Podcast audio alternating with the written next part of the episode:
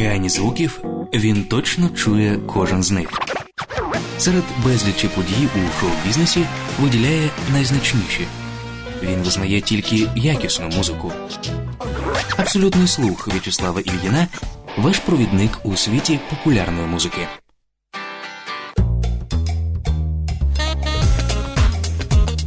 Вітаю, друзі! З вами В'ячеслав Олієн та Абсолютний, де завжди є місце відкриттям. Будьте з нами, будьте в курсі. Вже за хвилину новий каднай. А далі Дата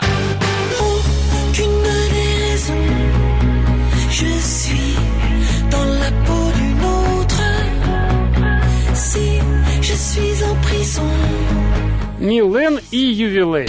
реліз.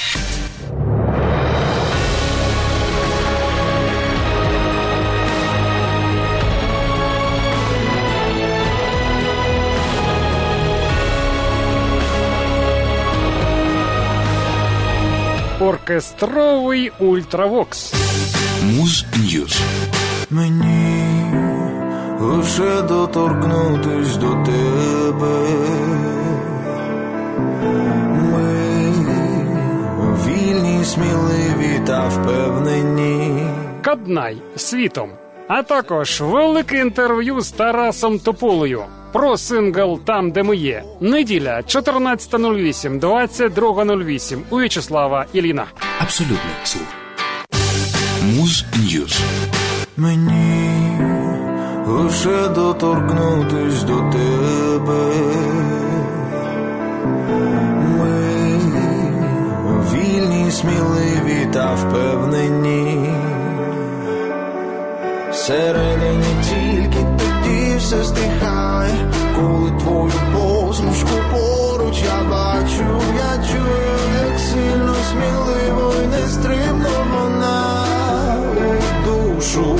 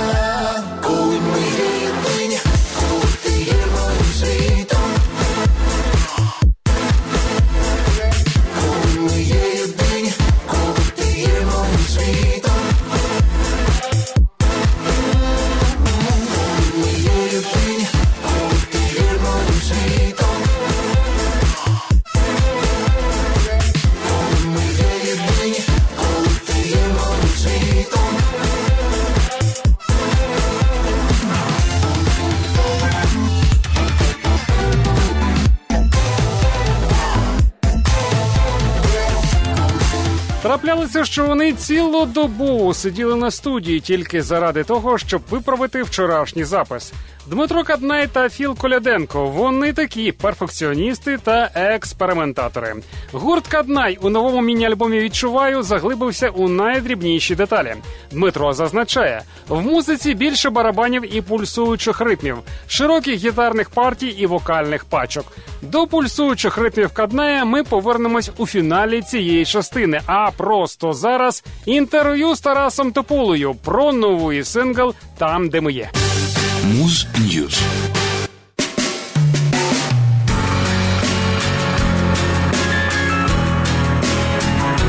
Це В'ячеслав Ілін. Зі мною абсолютний слух. І як вже встигли звикнути, у цій студії опиняються люди, котрі заслуговують на увагу. Люди цікаві, люди багато обдаровані. І Наш сьогоднішній гість не виняток, адже це Тарас Тополя, лідер гурту Антитіла. Привіт всім. Дякую, що запросили до студії. Ми запросили вас не просто так. Є великий, великий привід. Привід, який навіть має абревіатуру, привід, який має розшифровку цієї абревіатури, і це сингл абсолютно новий під назвою Там, де ми є, або ТДМ є.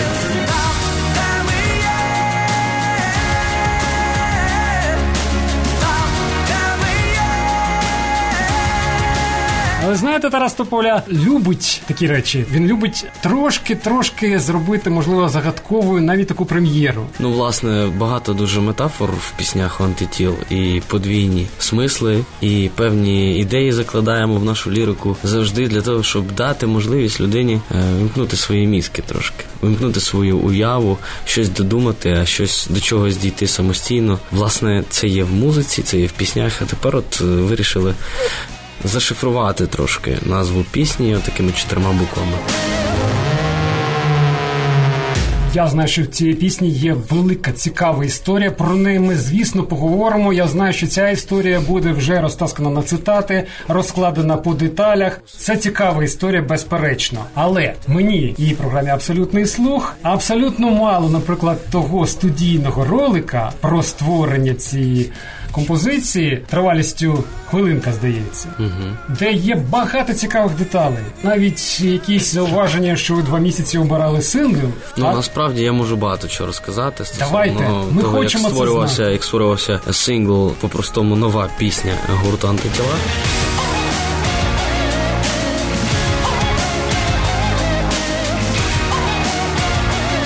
Скажу так, що на цю композицію три рази переписувався повністю текст. Буквально останній е, текст був написаний там за два тижні до цього моменту, як ми сидимо з вами в студії. А хто лялька, хто Карабас там було. Е, От, власне, це з'явилося якраз в цьому тексті, і він став такий більш загальнолюдський, більш про наше життя в такому широкому розумінні цього слова, тому що до того була лірика така більш любовна, пристрасна.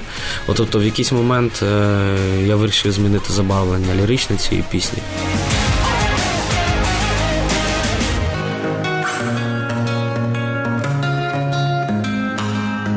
Тихо, тихо, стоп, марафон. Це був лиш сон. А стосовно того, як створювалась музика, то це все було в процесі от протягом року. Тобто мінялося якось аранжування, змінювалися якісь елементи композиції, щось додавалося, щось забралося. Власне, не лише з цією піснею, а з великим масивом інших демо-версій. Деякі з них побачать світ, деякі з них взагалі ніколи не побачать світ, підуть в загашник, як кажуть, шухляду. Але власне то і є творчий процес такий. Тобто ми не випускаємо композиції лише тому, що от вона у нас народилась. Певний є все одно такий селекція, чи потрібна вона людям, чи здатна вона дійсно захопити увагу і любов людей. Ми це все так само аналізуємо. Тому, якщо от вам зі сторони, а я думаю, що вам це не здається, ви то точно знаєте, що, що таке творчий процес і як музиканти власне готують е, свої нові пісні до релізу. Але от якщо людина, яка не пов'язана з музичною сферою, просто здається, хоп, написалась, пішов на студію, записав, випустив. То насправді все це так, але це лише вершина айсбергу. Підводна частина вона набагато більша, звичайно.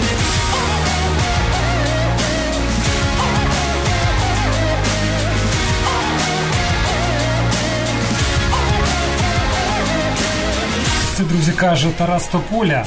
Лідер гурту антитіла, в яких є місця сили. І це вже далеко не ті хлопці, які могли розмальовувати свої долоні червоною фарбою для обкладинки дебютного альбому. Ні, це вже зрілі, потужні виконавці. Знаєте про що хотілося поговорити? Власне про потенціал цього номеру. Не розчути хітовість у ньому, ну може тільки глухий. Тут є все. Давайте я скажу, що помітив я. Ви скажете, можливо, я чогось там не відчув. В цьому номері є акустично-гітарний вступ. Він же закінчення. В цьому номері є Є. електрогітарний соляк. В цьому номері є реп. Да. Є ті чотири акорди, про які мріють багато вуличних музикантів, а деякі вже їх розучили. Але для мене знаєте, що стало откровенням у цьому номері, який йде три з половиною. з половиною хвилини. Для мене там теж є откровення. І знаходилось воно в двох місцях. Откровення номер один це коли акапельний шматочок такий, десь посередині пісні, з якимось нотками фортепіано. Так, там є струнні, фортепіано завжди використовано. Намагаємося використовувати.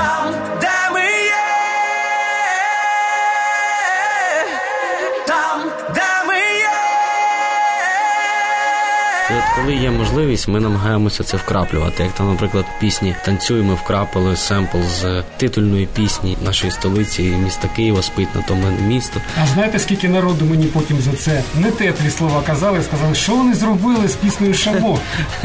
От бачите, а насправді е, ми її донесли до вух величезної кількості молоді, яка до того її не чула, а тепер вона знає, що такий прекрасний твір, е, такий, ну і дійсно вважають глибою цю пісню, якщо це можна такі не епітети до, до композиції приміряти. І от власне вона тепер зазвучала по-сучасному, і багато людей в принципі відкрили для себе.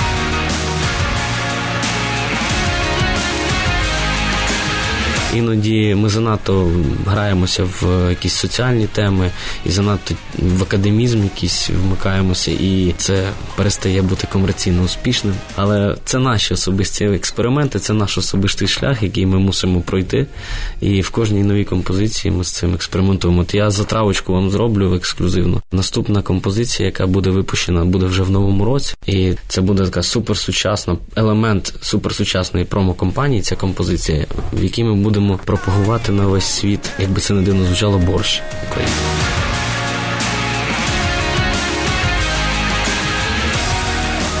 Оце так, буде друзі. сучасна, сучасна музика, в якій є один з українських стовпів українськості. Це є борщ український класичний зі сметаною. Друзі, якщо ви в цей момент е, їсте борщ, знаєте, що Тарас Ну, ти можеш навіть не питати. Якщо ви в цей момент, я тобі скажу, 99% хто нас слухають, можливо, не в цей момент, але сьогодні, вчора чи завтра їли борщ. І, і ми дуже хочемо, щоб е, цей такий символ українського став популярним не лише в Україні, а за кордоном, щоб на борщ їхали з усього світу, як їдуть, наприклад, на суші чи на фугу в Японію. Так само можна і зробити це з Україною. У нас є така світла мета, е, щоб біля Чорнобиля, е, братів кличків е, і ще якихось таких елементів, по яким знають Україну, знали, що є борщ. І казали, о, борщ, I know, I know борщ, it's perfect, I like it, I tried. Це я вам затравку зробив ще на мундуку.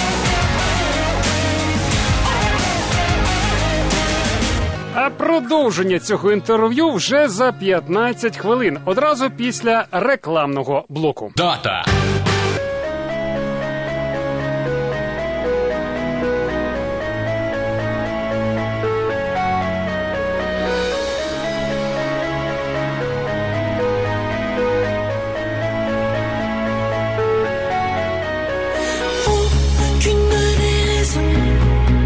Je suis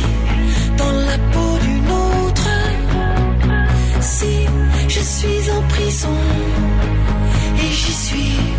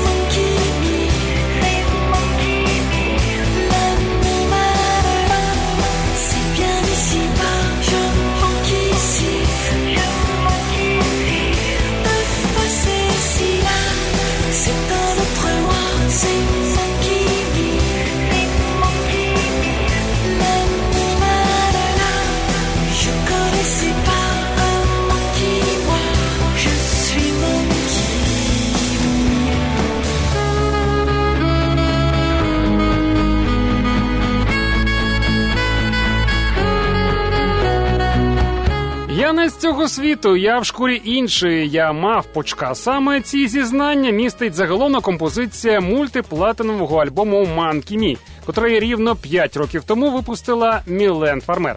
Одразу по виході альбом очолив французький чарт. Легендарна музична провокаторка ніколи не давала нудьгувати ані прихильникам, ані критикам. На своєму дев'ятому Мілен знову об'єдналася з музичним батьком і наставником, композитором Лораном Бутона. Чи не краще це сказати важко, бо безликі електропоп-аранжування 90-х, на які багата перша половина альбому, вбивають витончені співачки Мілен Фармер. Голос 51-річної Мілен звучав так само чисто, кришталево, чуттєво. А от друга половина роботи містила чимало цікавого. Тут і зимова ніч, цікавий готичний переспів своєї ж пісні Хлоя, і зворушлива варіація місячної сонати. Я скажу тобі все.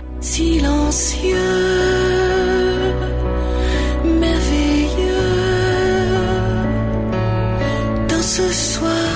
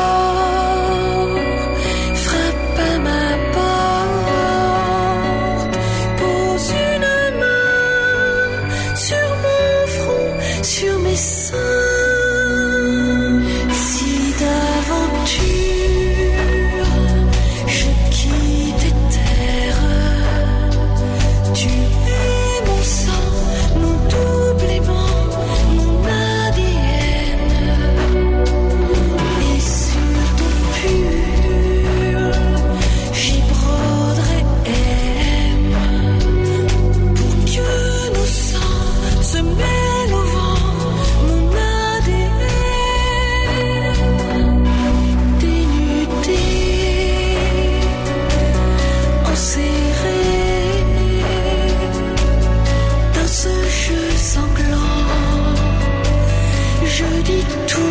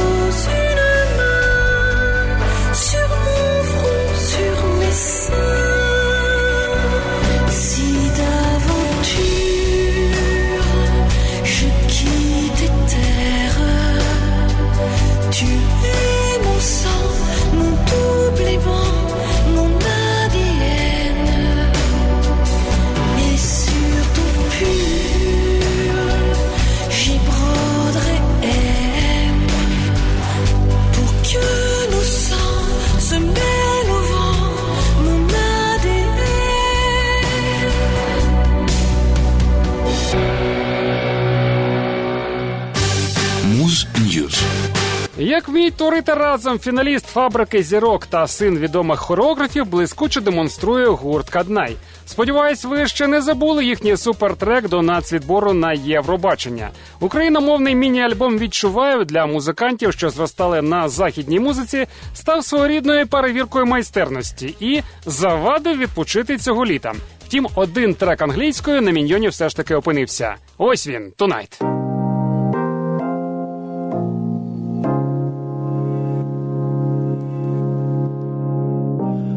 By the quiet dread walked up in my door. I twisted all my thoughts, made me lose control. Turned me upside down, killed me with her side. Tell me what you want, Tell me what you need. You make me feel love. You make me see clear. An entire world. You're everything I need.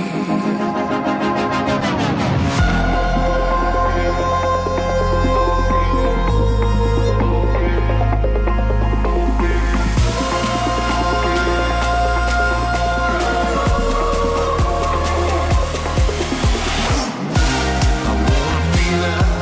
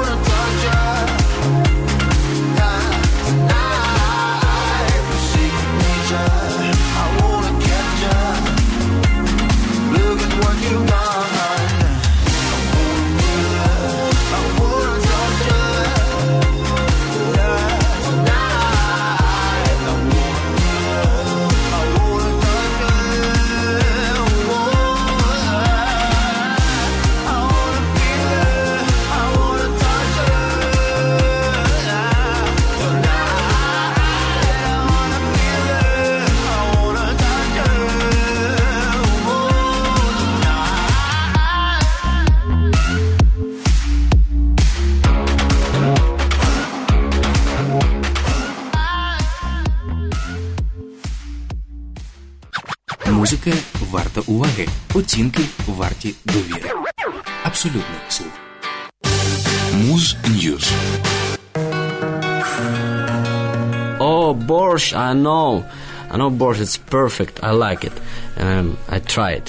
Людина, яка щойно казала ці слова, знає достеменно, що зробити, аби діти не хворіли і віскі не скисало. Ну, і так ви ж в курсі, мені сама королева Британії казала, що вона шматочок сала в короні носить на щастя. Отак. Я не перевіряв, але я ж вірю, ну, королівська сім'я. Ви ж такі подробиці не пропускаєте повз вуха і повз пісні, що звісно приємно. Але давайте тоді повернемось до пісні і історії пісні, оскільки багато людей, я впевнений, ну можливо, 95% людей, які будуть слухати пісню, аж ніяк до цього моменту не знали про долю героя, котрий став ну прототипом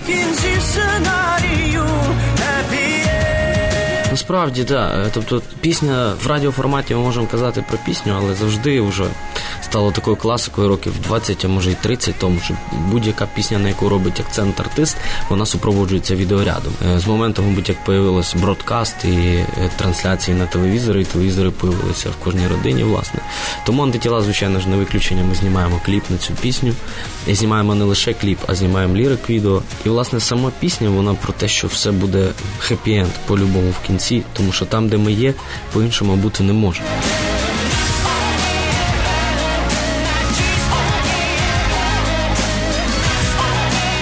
Коли ми вибирали е, як е, візуалізувати цю пісню. Мені е, і режисеру, і Сергій Вусик, це от ми троє думали над тим, як же зняти це. Ми завжди хочемо зняти якось цікаво, щоб воно було дійсно не мало якийсь меседж всередині, не лише пісня, а й саме відео.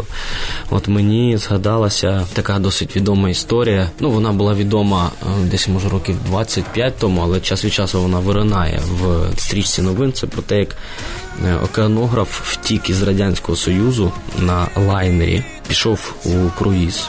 Ну, хто знає, хто не знає, я думаю, що ті, хто слухають нас, в принципі, розуміють, що таке був Радянський Союз, закриті кордони, це залізна завіса. Простий е, науковець, океанограф, він не міг потрапити за кордон ніяким чином. І і оцей герой наш він розумів, що в принципі він е, приречений от, якби, бути в цьому за цією залізною завісою. І він зробив такий відчайдушний просто крок, який показує безсилу мрії і на що здатна людина, коли вона дійсно хоче йти за своєю мрією, досягнути того, що він хоче.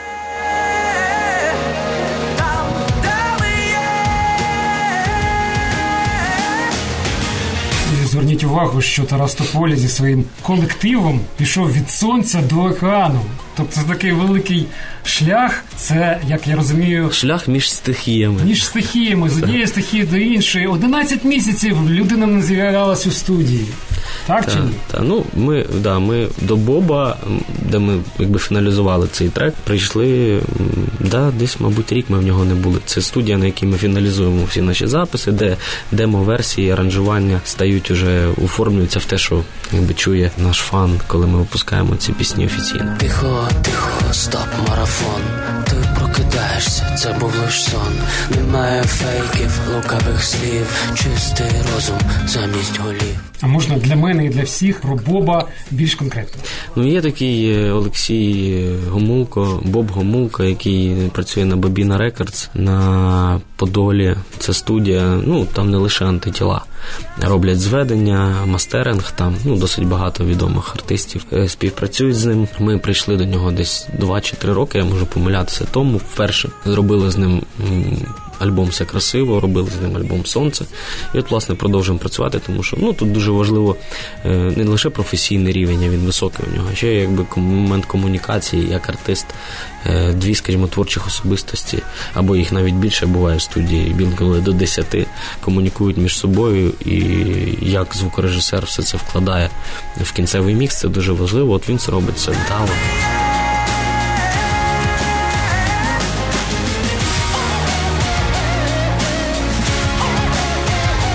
Можете назвати якусь річ, яку особисто він в цю пісню вклав? Е, особисто він в цю пісню вклав. Е, ну, це не не, не так просто е, для пояснення. Скажімо, навіть одне аранжування може звучати дуже по-різному, залежно від зведення. От, власне, його це звучання барабанів в якомусь елементі, і саме зведення, тобто те, як складено, в якому рівні звучить вокал, інші інструменти, як це сприймається все в просторі. Від зведення насправді дуже багато залежить і від кінцевого мастерингу, тому що ти можеш видати супер цікавий трек, а зведення бути дуже поганим, і людина просто не отримувати задоволення від прослуховування музики. Це так само важливо. Ну і в принципі є такий елемент, як качає чи не качає. От після Боба е, всі пісні качають, і під них хочеться рухатись і робити щось е, таке мимоволі, не, усвідомлено, і це саме важливе, коли.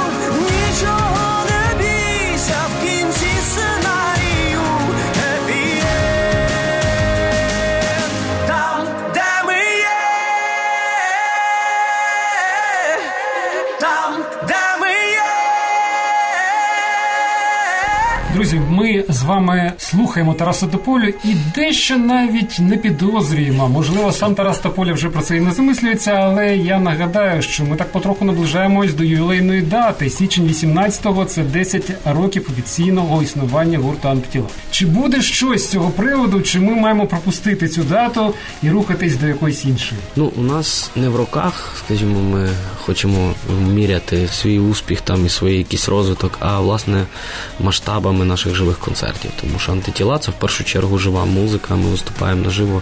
Ми дуже багато дали живих виступів. Ми вже рахували це більше 800.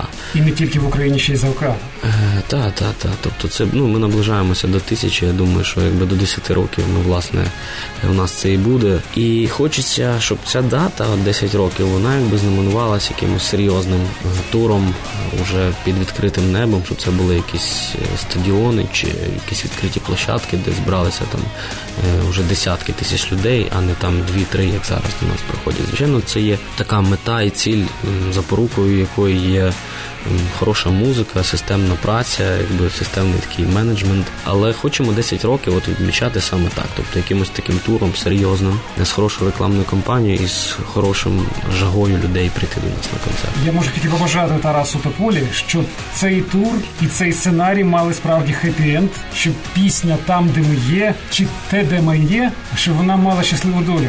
Бо в неї є все для цього. А з Тарасом Тавелою, я сподіваюся, ми зустрінемось у 18-му році. І він буде такий самоусміхнений і такий самонатхненний, як зараз. Дякую вам за це інтерв'ю. Дякую, спасибі за хорошу розмову. Реліз.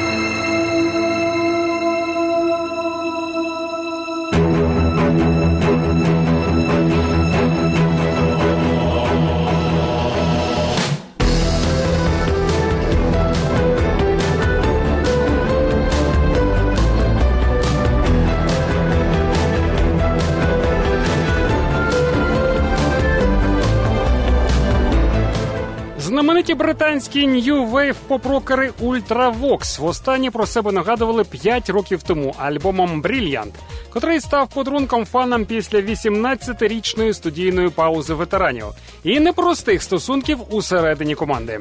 Пограли, насолодились, розійшлися, але час іде, і навіть класичні творіння групи потребують нового погляду оркестрового, як вирішив фронтмен, композитор і продюсер Ultravox Міч Ур. І 1 грудня випустив новий альбом під красномовною назвою Orchestrated, де відповідно переосмислив не тільки треки суперголосу, ще й сольну творчість. У свої 64 на цей масштабний, абсолютно новий для себе проект шотландець знайшов і сили, і відповідних майстрів. 18 місяців поруч із Міджем трудився Тайрон Тай Анвін, композитор, відомий за саундтреками документальних фільмів BBC. Знаковий вибір, бо Мідж прагнув розкішного кінематографічного саунду.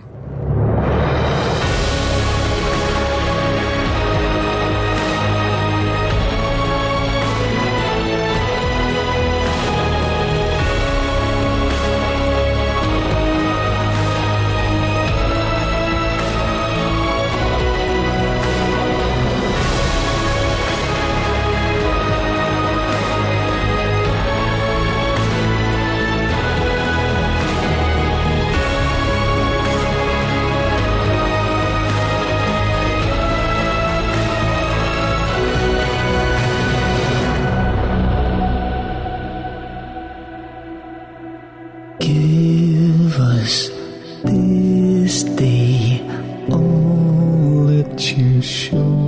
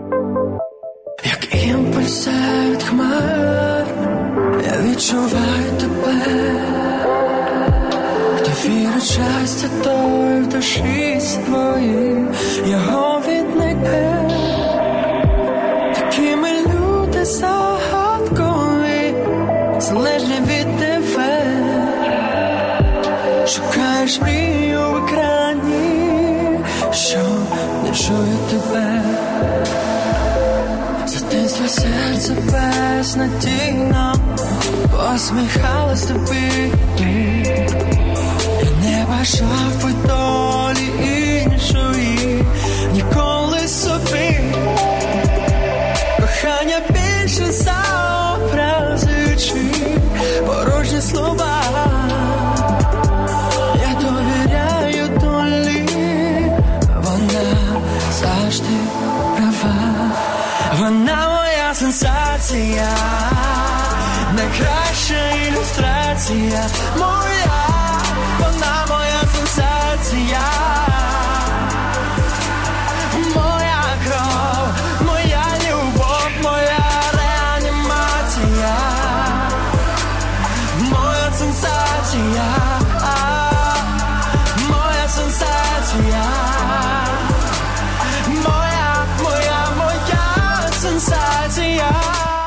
Святослав Лукініч до зими підготувався і випустив кліп на пісню Сенсація. Як стверджує артист, це відео нічого йому не коштувало. Цього літа я написав трек Сенсація і одразу зрозумів, зніматиму кліп на цю пісню. Гадав, режисер Ольга Самойленко, з якою вже не раз працювали, схвалить мою ідею. Аж ніяк. Ольга спочатку не повірила в пісню і відмовилась від зйомок.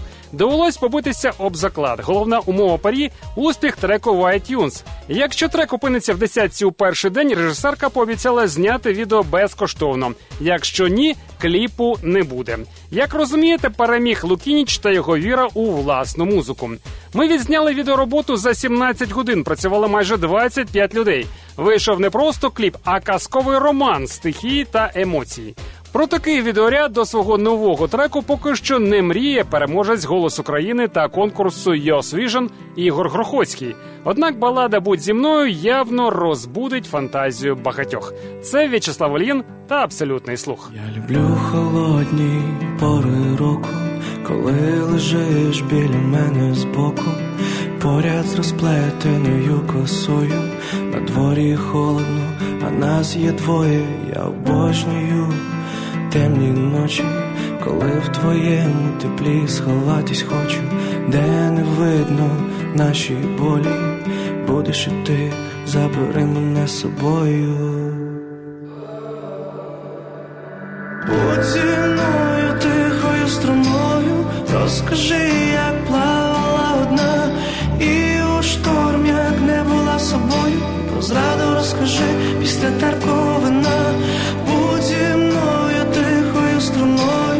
розкажи, як плавала одна, і у шторм, як не була собою, про зраду розкажи після терковина. Я люблю холодні води у підніжжях чистих гір.